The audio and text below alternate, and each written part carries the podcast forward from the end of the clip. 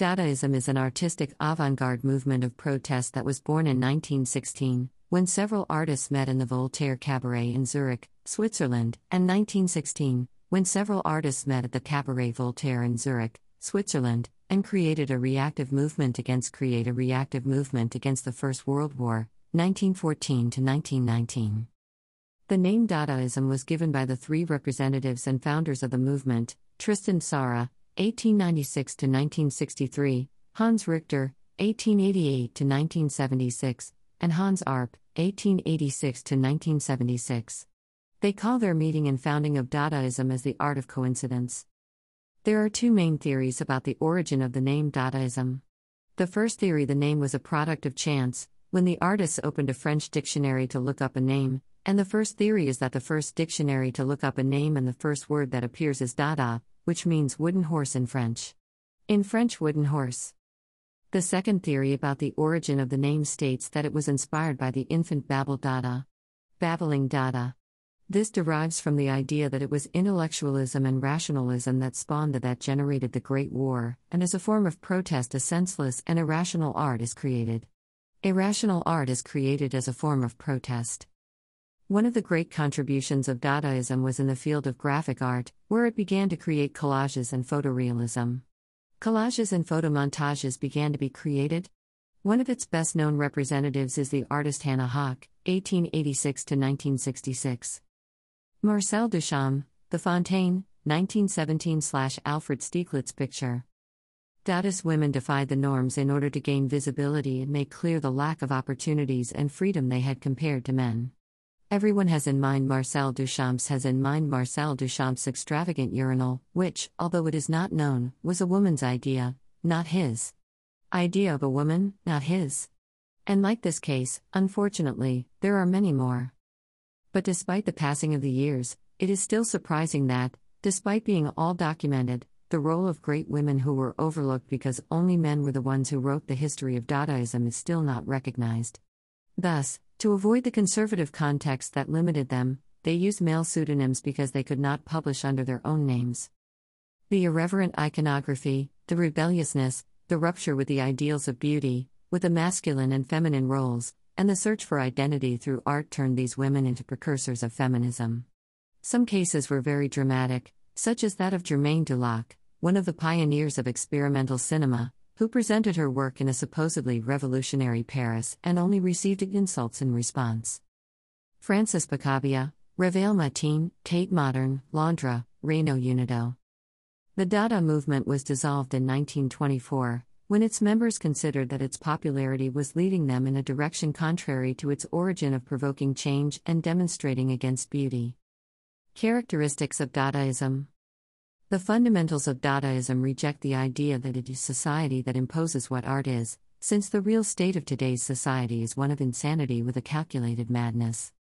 In opposition to this reality, Dada art seeks to balance logic and reason, which permeates insanity, with nonsense, protests, mockery, satire, scandals, ironies, etc., to express and provoke feelings and emotions never felt before. Dadaism generates two questions for artists what is the role of the artist, and what is the purpose of art?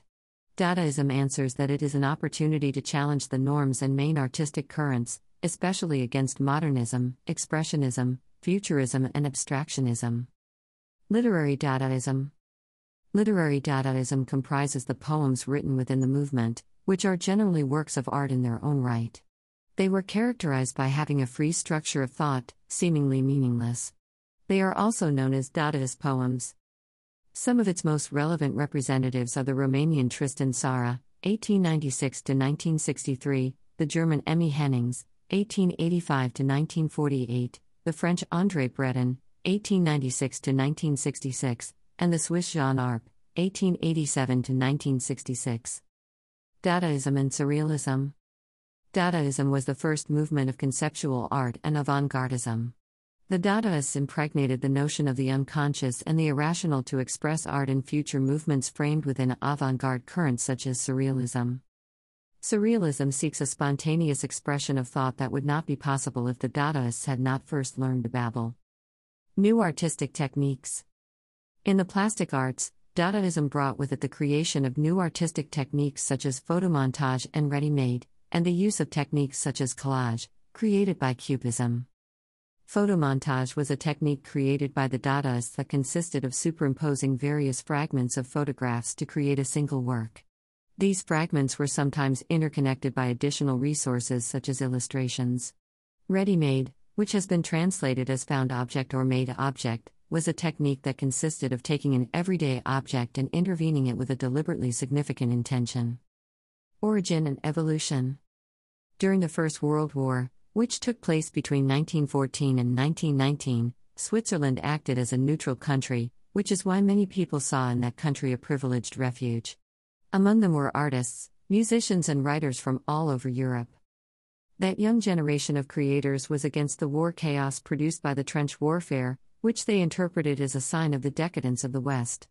Indeed, what looked like a promise of development and progress during the Second Industrial Revolution, marked by the marriage of science and technology, soon turned into mass death. Encouraged by their anti war values and their deep sense of social criticism, a group of artists and writers founded a literary and artistic movement that expressed their disagreement and disappointment with the inability of official discourses such as science technology, religion, philosophy, idealism, and social sciences, positivism, to prevent the destruction of Europe. This movement was given the name Dada or Dadaism. The origin of Dada as a movement is usually placed in the year 1916, when the writer Hugo Ball and other artists, gathered at the Cabaret Voltaire, decided to unify efforts and found Dada art there, in what had been their meeting place in Zurich. The Dada movement also had an important nucleus in Berlin, Germany. George Grosz, Raoul Hausmann, and John Heartfield, Helmut Herzfelde, 1891 to 1968, one of the exponents of photomontage, militated in it. This nucleus gave rise to what is known as Berlin Dadaism. Dadaism was truly scandalous. One came to read about them statements like the following Never before has a group of decadents, devoid of all knowledge and all will, had the courage to show themselves to the public as these Dadaists do. In 1919, with the end of the First World War, the movement moved to Paris, where it reached its peak but would also reach the end of its days. Indeed, the anti artistic and anti poetic character of Dadaism constituted the germ of its own death. Before that, However, the first International Dada Fair took place in Berlin in June 1920. Dadaism was wearing out, and Andre Breton's ideas were gaining ground. The idea of the scandal or the provocative gesture as an aesthetic fact in itself was left aside, and turning the attention to the effectiveness of the artistic fact became again an objective of the artists. It was thus that Dadaism eventually favored the birth of Surrealism in 1924.